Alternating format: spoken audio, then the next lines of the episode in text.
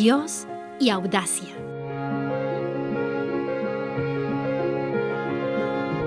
Conozcamos ese riesgo valiente que tuvieron los santos ante las epidemias, las enfermedades y la muerte.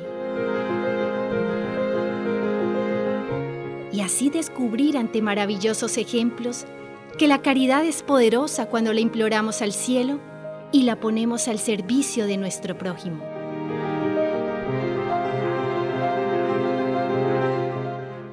Dios y audacia.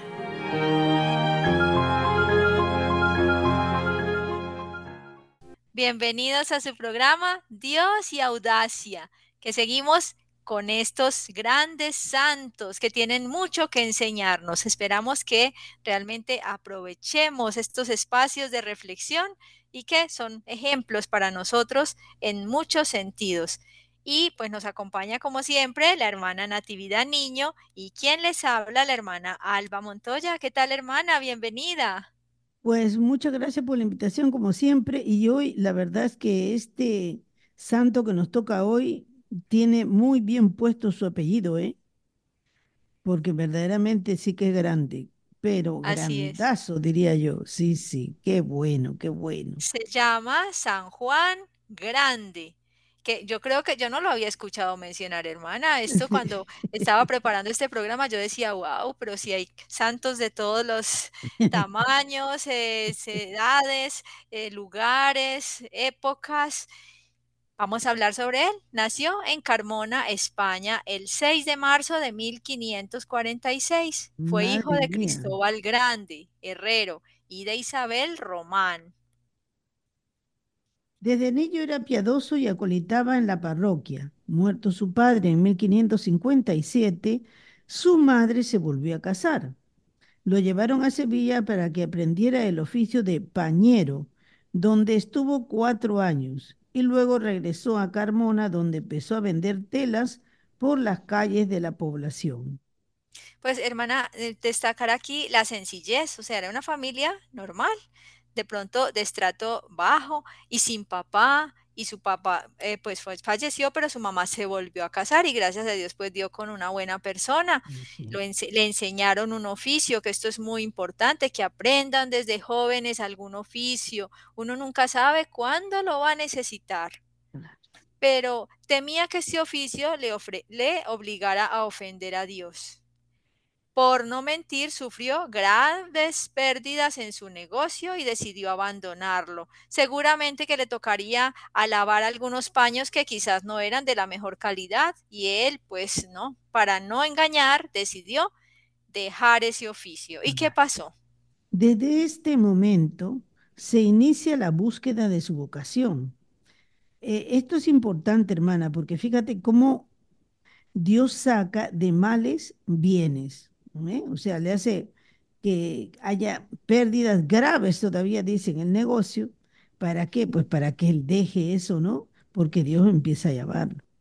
Así es, y busca, empieza la búsqueda de su vocación. ¿Cuántos jóvenes quizás ahora estarán buscando la vocación? ¿Y dónde se encuentra? A los pies de Jesús. Ahí es donde uno debe revisar qué es lo que Dios espera de nosotros, qué quiere de mí, para qué he venido a este mundo, por cuál es el camino que le voy a dar mayor gloria y así pues tomar una decisión.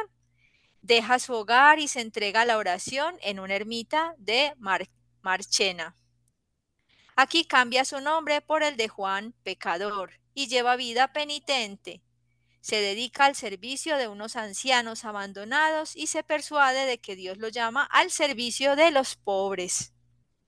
Qué interesante, hermana, ¿no? Porque fíjate, al hacer oración, ahí es donde escucha la voz de Dios lo que le está pidiendo. Entonces, imagínate, si nosotros vamos por la calle y todo el día estamos ocupados en una cosa, que en la otra, que en esto, que en el otro, ¿en qué momento estamos quietos, tranquilos para escuchar lo que Dios quiere de nosotros? Aunque Dios no tiene ningún problema porque Él nos puede hablar en el momento que Él vea conveniente, pero con mayor razón es cuando estamos tranquilos, en silencio, para poder escuchar la voz de Él. Así es, hermana, muy bien lo que mencionas y que es importante en todas las épocas del año dedicar unos días a la oración, quizás un día de retiro o dos días, un fin de semana o una semana entera, o sea, a tener ese contacto íntimo con Dios. Y nos vamos a dar cuenta del crecimiento espiritual que alcanzamos, aunque sea en un día de retiro, hermana. Exactamente, Lo que tú dices, estamos tan inmersos y yo me ponía a pensar hoy a veces el mismo hecho de mirar el celular ya siente uno que está trabajando. Yo decía, Dios mío, pero si es que en otras épocas el celular no era ningún trabajo y ahora se está como que incorporado dentro del oficio. O sea, que, qué impresión. O sea, no, lo, no es porque sea malo, no, pero puede llegar a ser malo y también puede llegar a tener mucha pérdida de tiempo, a generarnos mucha pérdida de tiempo. Entonces, para que tengamos mucho cuidado con eso, para no dejarnos enganchar. Y me llama también la atención, hermana, esta parte donde dice que cambió su nombre de Juan Grande por Juan Pecador, o sea, que era una persona sencilla y reconocía sus miserias, ¿sí? Claro, Y pues quería que Dios también lo transformara. exactamente. A finales de 1565 llega a Jerez. Se dedica a la atención de los presos pobres. Mira, no solamente de los presos nada más, porque ya ahí tiene bastante, ¿no? Pero de los presos pobres. Pero al recorrer la ciudad advierte la presencia de numerosos enfermos abandonados. Piensa entonces consagrarse a ellos y esta convicción se confirma con una visión que tuvo de Cristo, todo lleno de llagas, pidiéndole cúrame en mis pobres y sanaré con ellos. De esta manera definiría su vocación.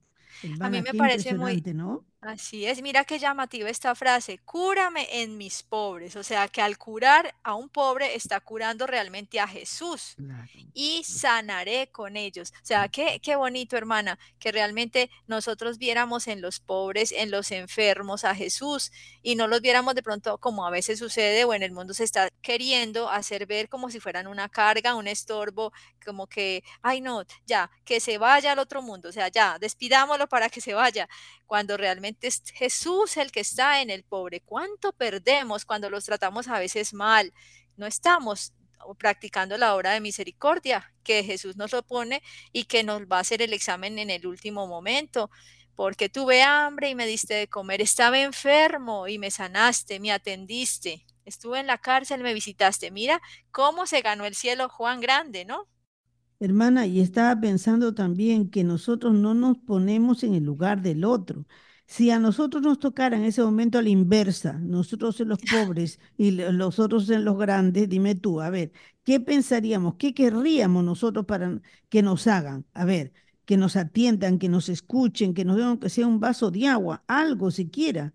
Pero fíjate, o sea, para que, para que caigamos en la cuenta de lo que, de lo que es eh, Así es, que uno tenga mirada de fe que el otro lo necesita, el otro lo necesita. Entonces, yo no puedo estar, ay, pero este, ¿qué es este? Que cuántas veces he contado esa historia del, del enfermito mental ese que, que yo le, a mí no me daba miedo ni nada por el estilo, ¿eh? A mí no me daba miedo, a pesar de que andaba ahí todo así, todo cochinito y todo lo demás, pero yo le tenía una ternura porque me daba pena que no tenía que comer ni que tenía nada. Y hermana, ¿cómo es posible que un enfermito mental me diera ejemplo? A mí en ese tiempo pues no era todavía hermana ni nada, ¿no? Pero para que veamos, y e- a ese que yo lo llamé para darle un pedacito de panetón y un chocolatito, ¿tú crees que se lo comió, hermana? No, no se lo comió directamente, sino que se arrodilló, se arrodilló, puso al costadito eso y levantaba sus manitos arriba al cielo y bendecía los alimentos, un enfermo mental que me daba clases a mí. ¿Qué es eso? Yo me lo comía de frente y él bendiciendo los alimentos, hermana. Yo, yo me quedé, ay, Señor Santo, Dios mío, ¿qué es esto? ¿Qué me estás haciendo ver? ¿Qué me quiere decir con eso? Para que así es, caigamos en la cuenta de las cosas, ¿eh? Así es, hermana, es qué bonito aquí que dice, cúrame en mis pobres y sanaré con ellos. ¿Ves qué bonito? Durante siete años trabajó en dos hospitales. En 1572 llega a un acuerdo con la Hermandad de Letrán para edificar un nuevo hospital. Mientras se construye, un hecho decisivo lo orientará hacia la vida religiosa. La aprobación de la Orden de San Juan de Dios. Juan Grande viajó a Granada en 1574 e ingresó en la nueva congregación. Oh, Mira también la providencia de Dios. Él ya tenía ese interés por los pobres, por los enfermos y justo se aprueba la orden de San Juan de Dios, que sabemos que está justamente dedicada a ellos. Y pues vio la mano providencial de Dios y que ese era su carisma. ingresó en esta congregación. Vuelto a Jerez como hermano hospitalario, logró que el hospital fuera agregado a su orden y abrió en él un noviciado en el que preparó a numerosos jóvenes para la vida religiosa. En 1593, el arzobispo de Sevilla le encomendó reducir a tres los muchos hospitales existentes que carecían de eficacia. Recibió duras críticas y persecuciones que soportó con ánimo firme, pero se esforzó en realizar los planes del arzobispo, logrando al fin una mejor atención en los hospitales. Esto es importantísimo, hermana, porque muy bien, digamos, la iniciativa que tenía él de querer ayudar a, a los pobres y sobre todo a los enfermos y todo lo demás, ¿no? Pero si él eh, no hubiese tenido mirada de fe y no hubiese hecho caso al arzobispo y hubiese él hecho a su manera, no hubiese tenido el fruto que ha tenido después. Así es, y que quizás el arzobispo veía que era mejor tener menos lugares, pero con una mejor atención, o sea, no de, pronto eh, como regar la, energía por muchos sitios, o sea, las atenciones por todas partes, sino concentrarlas. Pues bueno, él obedeció como tú decías. La caridad iluminaba toda su vida, atendía a los enfermos con exquisito amor y los trataba, los trataba como a verdaderos señores, imagínate eso. Pero se dilataba más y más allí donde había miserias que remediar. Daba comida abundante a los pobres, vestía a los mendigos, los hospedaba de noche en una sala del hospital, visitaba a los enfermos por las casas, daba catecismo a los niños y pedía limosna por las calles y campos de la ciudad. Pues hermana, aquí nos tenemos que detener también. O sea, realmente estaba en todo, ¿no? Y además dice que daba abundante comida a los pobres, o sea que qué bonito, veía su necesidad y pues según sus necesidades los trataba y les ayudaba. Efectivamente, claro, y al ver, digamos, esa caridad que él tenía, cuánta gente se volcaría para también donarle cosas, qué sé yo, para que él pudiera pues lograr hacer esa obra de calidad que tan, tan bonita, ¿no? Y sí, y esto también lo que menciona de daba catecismo a los niños, que no solamente es dar el pan, sino dar el pan de la palabra de Dios, que a veces se nos puede olvidar. ¿cierto? Que damos la comida, pero no, no enseñamos a rezar, que me acordaba del padre fundador nuestro, el del inspirador de esta radio, que daba caramelos, le decía, a ver, a ver, eh, date la bendición. Y si se la daba la bendición, le daba un caramelo. O sea, como que en cierta medida era como un premio a ver qué sabían de religión y así, si no sabía, pues les enseñaba. O sea, que es una manera como de las dos cosas, una cosa sin la otra. No solamente lo, lo espiritual sin la comida, porque pues se van a desfallecer de hambre, ni tampoco solamente lo, lo material. Claro. Bueno, hermana, y a ver, ¿y qué salmo has traído para este programa? Salmo 103. Bendice, alma mía, al Señor.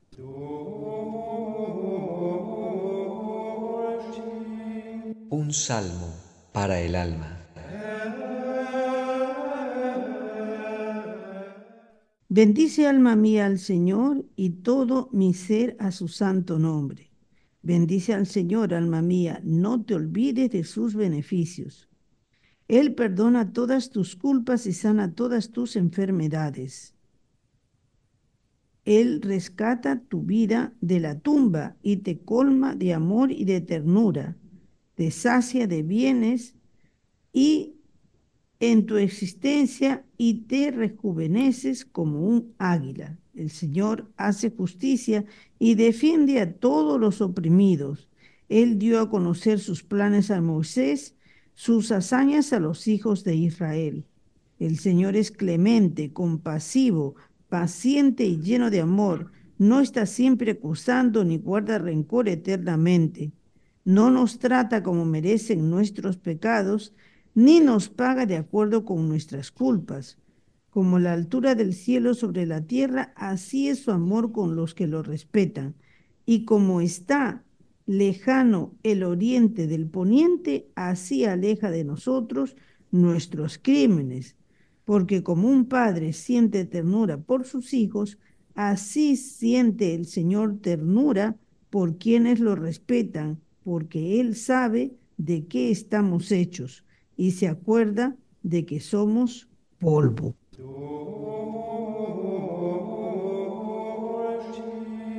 Un salmo para el alma. Qué, Qué bien, hermana. salmo, hermana. Muy Qué apropiado. Muy bien, hermana. Bueno, continuamos entonces ahora con nuestro programa hablando de San Juan Grande. Eran innumerables las personas que acudían a él en busca de consuelo o consejo, y estaba siempre abierto y disponible. Esto también es otra cosa muy interesante, hermana, porque que eh, ahí se ve la caridad verdaderamente de él, ¿no? Porque decía, estaba siempre abierto y disponible, o sea, Ahí no podía él decir, bueno, no, es que ahora ya, eh, como, como dirían en el mundo, ¿no? Cierro la tienda y ya, ya, ya, ya no se atiende, ¿no? No, cuando hay una caridad que hacer, pues la caridad es antes que nada, ¿no? Exacto. Su cuidado le llevó a ocuparse de las mujeres públicas, logrando sacar a muchas de esta vida.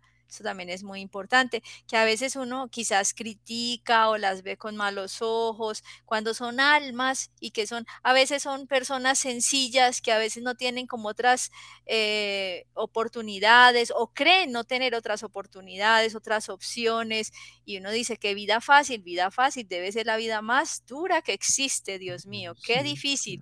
Hay que rezar mucho por estas personas y Sí, ayudarles en todo lo que se pueda. sí, sí, Y a veces son personas piadosas inclusive. Y como decía Jesús, las prostitutas y los ladrones nos precederán en el reino de los cielos. O sea que uno no se puede sentir que soy más que ellos o soy, estoy más cerquita de Dios que ellos. Mm, Mm, mm, no sabemos, nada, no sabemos. nada, porque ahí tenemos el ejemplo de la misma, de la misma Santísima Virgen María, acompañada de quién, a ver, de una pecadora pública, pero que salió, se encontró con Dios y le dijo, sí, abrió su corazón, su alma, su mente, su todo para esa sanación que Dios le dio y, y el Señor no la echó de su lado, no le dijo, tal, eres, eres una tal y qué sé yo qué, no. Por el contrario, por el contrario, o sea, le perdonó todas sus faltas, pero verdaderamente porque se arrepintió y no quiso volver a cometer las mismas faltas. Que eso es lo que a es. veces sucede, hermanita, que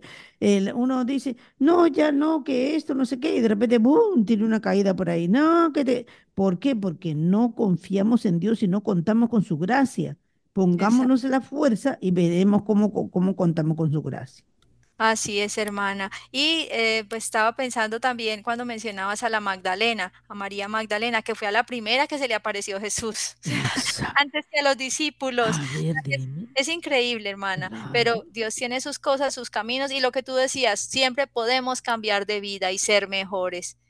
Otra virtud notable en San Juan Grande, que se llamaba Juan Pecador, él mismo se decía así, es la pureza y castidad. claro. Su confesor afirmó que había muerto sin perder la inocencia bautismal. Y pues gracias a esa pureza podía atender a estas mujeres, porque mira, claro, porque otro, si no fuera tan puro y tan limpio, pues eh, de pronto hasta se metería en líos, o sea, claro, en chismes y en cosas. ¿Cuánto Claro, podrían decir de él? Pero viendo esa caridad, esa castidad y pureza, pues nadie sospechaba nada ni, ni daba indicio de nada. Las trataba con sumo respeto y como decíamos antes, trataba a los pobres como señores. Exactamente. Es que también ahí podemos ver, hermana, que, que él tenía mirada sobrenatural. Dios le iba poniendo, lo veía él en su, digamos, inclinación a querer hacer el bien, pero ¿por qué parte? Por esta, por esta. Entonces le ponía esos caminos, esos lugares para que él pudiera, pues, abrirse a la gracia y poder eh, servir de esa manera, ¿no? Así es. El fuego de la caridad estaba alimentado y sostenido por una intensa vida de oración y sacrificio. Ahí está el detalle, hermana. porque muchas veces nosotros no pensamos, ay, hay que hacer esto, hay que hacer el otro, hay que hacer aquí, hay que hacer allá, que no sé qué. Por supuesto, está bien eso, porque claro, si una persona pues duerme en el suelo, pues moverme para buscarle aunque sea un colchoncito, alguna cosa, muy bien. Pero si yo dejo de elevar las manos para el cielo, para pedir a Papá Dios que me ayude y pedirle a Él precisamente, darle las gracias y todo lo demás, pues es como que cualquier persona lo puede hacer, pero si no lo eleva su corazón a Dios, es como que está haciendo una cosa, un trabajo así como que quien dice tan simple, pero si lo pone, si pone alma, vida y corazón en lo que hace, tiene mucho mérito y eso Dios le ayuda. Así es. Eran frecuentes sus ayunos, abstinencias, disciplinas, silicios y después de una jornada de grandes trabajos mortificaba el descanso durmiendo en el suelo. Dedicaba cada día varias horas a la oración, era devotísimo de la pasión del Señor y de la Eucaristía, que recibía con frecuencia amaba tiernamente a la Virgen y diariamente rezaba el Santo Rosario. Hermana, yo creo que aquí está el programa de nuestra vida entera, ¿no? Por supuesto. Las jornadas de oración, mortificación, la, devoción a la pasión de Jesús, la Eucaristía y la Virgen. O sea, ya está, todo está completo aquí. Y, y, a la Virgen y no desprenderse pues de la mano de la, de, digamos, del arma que debemos de tener nosotros, que es precisamente el Santo Rosario. Ese es un arma poderosísima. Es, para que veamos que cuánto eh, valor tiene el rezo del Santo Rosario. Yo lo he pedido a la Virgen en varias ocasiones. Entonces, no es, es que porque, claro, porque ustedes son hermanitas y no sé qué, quieren que nosotros hagamos. No, no, no. Un momentito. Hablemos claro. La Virgen Santísima lo ha pedido y no se lo pidió solamente a los tres patorcitos, sino que todos debemos de rezar el Santo Rosario. Y además, querido hermano, mira tú lo que dice, si yo rezo, ruega por nosotros ahora y en la hora de nuestra muerte. ¿Qué más quieres, hermano? Decirle a la Santísima Virgen María que interceda por nosotros en los momentos principales y más necesitados, digamos, de, del amor de ella y la intercesión de ella. ¿Cómo no vamos a rezar un rosario? Inclusive empieza rezándolo si quieres así un poco como que por conveniencia, digamos ya. Ay, no, es que qué aburrido, es que 50 veces, ajá, 50 veces decirle a la Virgen María, Ave María. Y seguramente que si a ti alguien te diga, oye, mira, tú me caes muy bien, mira que eres un buen amigo, una buena amiga, ¿en qué momento le dirías tú, ya, silencio, ya no digas más, ya, ya, calladito la boca? ¿En qué momento estarías diciendo, bueno, qué más, qué más, sigue, sigue, sigue, que lo voy a grabar? Así es, hermana. Pero su labor no se limitó a la caridad, sobresalió como formador de religiosos y logró que su orden se extendiese por otras poblaciones de Andalucía. Hermana, qué bonita esa parte, ¿eh? porque no solamente se quedó con lo que Dios le dio a él, sino que Dios le dio tanta gracia que lo convirtió en formador de los demás. Eso no es eh, fácil, o sea, está bien, yo puedo pertenecer a una comunidad, puedo ser este, hermana, hermano, qué sé yo, pero que le dé ya esa gracia especial para formar religiosos, ya esa es una gracia de Estado especialísima, porque Dios vio en él esa apertura a la gracia. Mientras asistía a los apestados de una epidemia en Jerez, Juan se contagió y cayó enfermo en la calle el día 26 de mayo de 1600. Fue llevado a su celda y como ya no podía hacer nada más, ofreció su vida a Dios. Pero es que con ese ofrecimiento, hermana, hizo más que todas esas obras que había hecho ahí, porque ofreciendo toda su vida para toda esta obra que ha hecho precisamente. Murió solo en su celda al mediodía del sábado 3 de junio de este año. De 1600. Fue canonizado el 2 de junio de 1996 por su santidad Juan Pablo II y su fiesta se celebra el 3 de junio, justamente el día en que falleció. Qué bonito porque es el nacimiento para el cielo. Sí, la verdad es que muy, muy preciosa la vida. Yo no sabía de él, pero pues Dios ha permitido que encontremos esta historia y que la verdad es muy ejemplar, ¿ve? Muy ejemplar y muy sencilla también a la vez, porque no era, yo qué sé, pues a cada uno Dios le pide lo que, la gracia y le da la gracia para ese estado, ¿no? Entonces, sea, Él está Así es. pidiendo eso, pues una sencillez. Y sin embargo, fíjate qué, qué tremendo santo, porque no es fácil, hermano. O sea, no es que le dijo a uno o le dijo al otro, él se movía, se movía con masas todavía, pero qué bonito que nos demos ese ejemplo, que nos dé usted y pues todos aquí pendientes de esta clase de temas. Y eso no era, digamos, el, ¿qué puedo decir? El nombre religioso, sino que él verdaderamente se apellidaba así, grande, pero pues... San Juan el Grande, porque Dios permitió que se, que se apellidara de esa manera, pero mira por dónde terminó, verdaderamente no fue grande, sino grandazo, diría yo.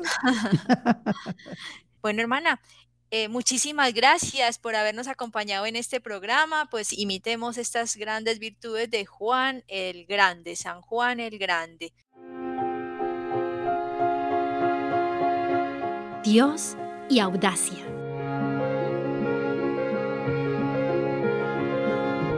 Conozcamos ese riesgo valiente que tuvieron los santos ante las epidemias, las enfermedades y la muerte.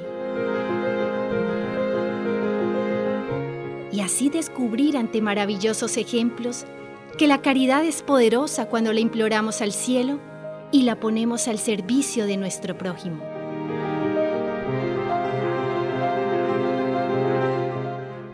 Dios y audacia.